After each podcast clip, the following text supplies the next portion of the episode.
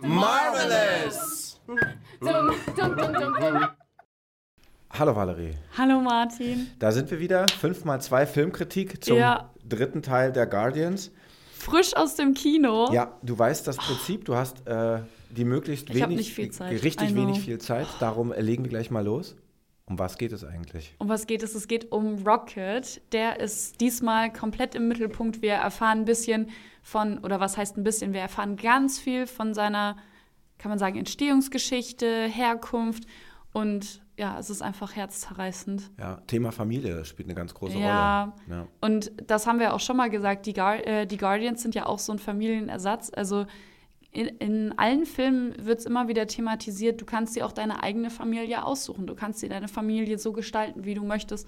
Und diese Message liebe ich. Das stimmt, aber sie weisen auch immer wieder darauf hin, dass es wichtig ist, dass du weißt, wo du herkommst. Ja, Also das ist sozusagen den Punkt, den kann man aus seinem Leben vielleicht ein wenig rausstreichen, er bleibt aber grundlegend. weil er macht dich ja auch immer zu dem, der du dann bist. Ja, Und das ist ja auch ein wichtiger Teil. ja. Ja. Also du musst damit umgehen lernen. Ja, Wie geht's Peter Quill?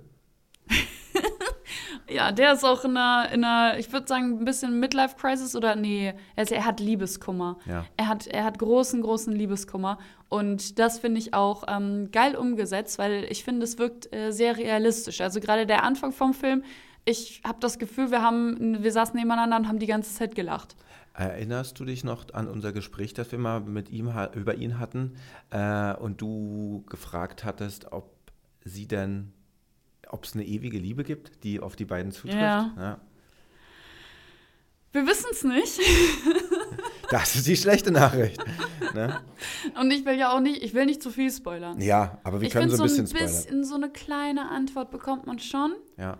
So, das, das Knistern ist Man muss Vertrauen eventuell haben da. in die nächsten äh, zwei Minuten. Äh, Ja. Nächstes Thema. Okay, es geht Äh, weiter. Beste darstellende Person für dich im Film. Ich muss sagen, ich fand die Umsetzung von Gamora richtig geil. Ich finde, äh, Zoe Saldana hat einen wunderbaren Job gemacht und Die ich verlieren hatte, sie leider, ne? Nein. Also Aber- nicht im Film, aber. Ja, ich muss, ich muss sagen, dadurch, dass wir ja die, eine kom- komplett neue Dynamik haben, weil wir ja eine Gamora aus einer anderen Zeit haben und deswegen war ich von ihr stark beeindruckt, wie sie das umgesetzt haben. Ja. Wer ist, äh, wer ist dein, äh, deine liebste darstellende Person? Ich glaube, ich schlage mich diesmal auf die CGI-Seite und bedanke mich bei all denen, die die Effekte ver verantworten, Ja. weil ich tatsächlich richtig beeindruckt davon bin, wie mir eine Figur, die künstlich am Computer geschaffen wurde, äh, Emotionen Ja. herauskitzeln kann. Und Ja. das ist in dem Film wirklich maßgeblich. Ich habe ein bisschen Angst vor der KI-Zukunft diesbezüglich, Ja. weil äh, jetzt stecken ja noch maßgeblich Menschen dahinter. Äh, aber auch da muss ich sagen, äh, Rocket allen voran, aber auch äh, Groot und aber auch die ganzen Zwischenszenen, wie sie gestaltet sind. Es ist so viel künstliche, künstlich erschaffene Lebewesen sind, sind sie zu sehen äh, und trotzdem nimmt es einen emotional gefangen und überzeugt. Ja, finde ich. ich finde auch gerade eben Rocket, das ist krass, äh, das hatte ich ja auch direkt nach dem Film gesagt, es ist unglaublich, wie nah diese Charaktere einem irgendwie schon ans Herz gewachsen sind, dass man die ganze Zeit mit ihnen so intensiv mitfühlt. Und das haben sie bei Rocket auch wirklich unglaublich gut umgesetzt. Also hat mir krass gut gefallen. Ja. Müssen wir schon zum nächsten Thema? Nein, du hast noch. Nein. Ja, du könntest dich noch ein bisschen auslassen. Ich muss sagen, ich fand es auch gut, ähm, wie, äh, ähm, wie Starlord gespielt hat.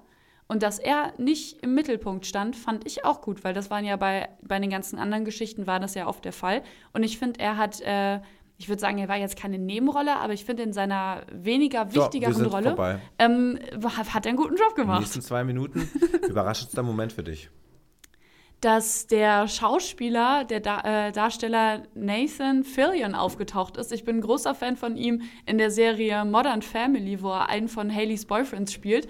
Und ich fand sein Cameo fand ich richtig geil, weil er ja auch so einen richtig komischen Anzug irgendwie hat und ich kann schon sagen, er ist ja doch ein attraktiver Mann und äh, dass er halt eben in diesen, in diesen komischen Anzug reinsteigt, macht das irgendwie noch witziger und noch absurder und das hat mir sehr gut gefallen. Was Ja. war dein überraschendster Moment? Äh, ich habe ein paar, ich muss so ein bisschen rangeln. ja, Ähm, Tatsächlich die Kostümgestaltung. Ja. Gerade Ach, äh, äh, gerade diese sehr skurrilen, äh, ausgesuchten, also das, sie nehmen das ja selbst im Film so ein bisschen auf Ja. ähm, und machen sich über ihre eigenen äh, Kostüme lustig, die sie tragen. Ja. Aber die Ausgestaltung, sie ist total abstrakt mitunter, sie ist wirklich so ein bisschen abgründig.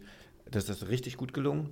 Das zweite ist der Hang von äh, äh, James Gunn zum so, zu Gore-Effekten, also dass er sich auch Ja. traut, sein Publikum mit so ein bisschen Ekel herauszufordern, hat Mhm. mich tatsächlich viel stärker, also ist viel stärker rausgearbeitet, als es in den letzten Filmen der Fall ist.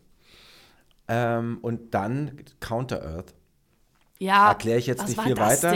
Ja. Ähm, äh, soll sich jeder selbst überraschen lassen. Oh. Aber wer den Wartburg entdeckt, eines, Mhm. ein Vehikel aus DDR-Zeiten, wird sich vielleicht genauso freuen wie ich. Der Okay. spielt keine große Rolle, er ist Ja. aber, ja, Aber er ist sehr da. gut platziert. Da. Das ja. sind so die, ja, mh, es gibt, ich kann mich schwer entscheiden, es gibt wirklich viele. Wovon ich auch noch kurz äh, überrascht war, war, ich weiß nicht, ob es das Licht war oder was es war. Und du kennst, weißt ja, dass einer, einer der Chris ist ja mein Liebling. Ja. Aber Chris Pratt in dem Film, der sah auch verdammt gut aus. Also ich finde, er hatte eine unglaublich geile Ausstrahlung. Ja, Ja. War ich echt so in den ersten Szenen ja, so, vorbei, damn. vorbei, vorbei. Wir gehen zum nächsten Thema. Emotionalste Szene. Vielleicht rettest du ihn darüber, den Pratt. Ja, ich sag, ich sag einen Satz, it's good to have friends. Ja. Und mehr möchte ich nicht verraten, weil ich finde, die Szene muss man, äh, muss jeder auf sich selber wirken lassen, aber das war der emotionalste Punkt für mich. Oder auch, äh, nee, das möchte ich nicht. Das möchte ich nicht spoilern, vorwegnehmen. Was war deine emotionalste Szene? Bevor ich zu der emotionalsten Szene komme, ganz kurz. Ja. Ich finde, der Film im Vorfeld ist ja häufig darüber diskutiert worden, wer stirbt jetzt, wer scheidet aus, weil klar war, dass Ja. Schauspieler weggeht, wer stirbt jetzt. Und der Film spielt damit hervorragend. Oh, ich hatte Hervorragend. so oft Ne? Angst. Wir verraten ja, nichts.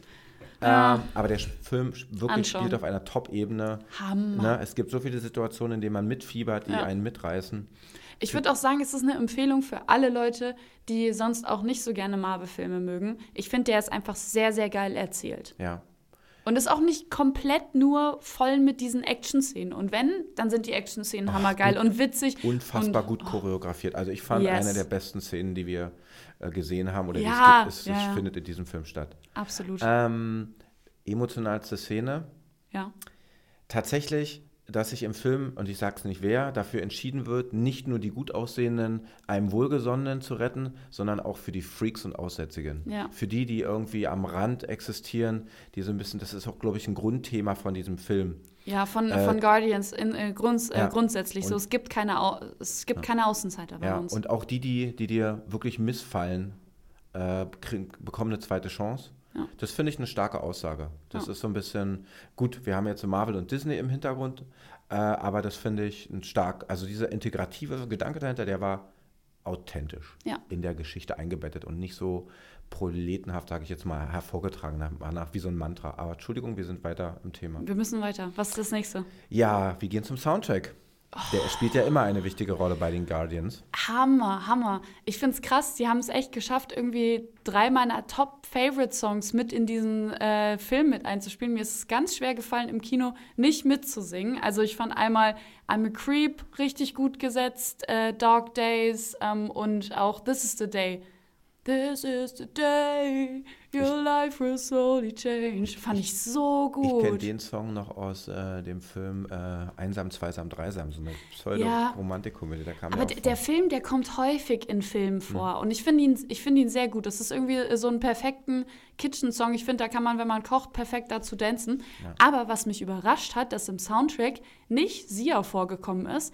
Weil wenn du die ganzen Kids da anschaust, ich sage jetzt nicht, wer das ist, Ja. die schauen alle aus, als ob die auf einem, aus einem Sia-Musikvideo kommen. Das stimmt. Ja, oder? Ja. Was ist dein, was ist dein liebster, äh, liebster Song in dem Wir Film? switchen ja in den Jahrzehnten, was, was ich sehr, sehr gut finde. Ja, wir es wird schreiten damit also gut 70, gespielt. 18, 19 Ja. wird gut gespielt und die 2000er, The Dog Days are over. Ich sage nicht, Ja. wann er stattfindet, aber dass er stattfindet und wo er stattfindet, passt wie die Faust aufs Auge. Ja. Also extrem gut gesetzt. Ich find's, ich find's Hammer. Ja, Ja. Ich, also der Soundtrack, der hat mich so mitgenommen und ich find's auch cool, wenn man im Kino so ein bisschen fast dazu verleitet ist, irgendwie mitzusingen, weil sie eben die Lieblingssongs äh, rausgepickt haben.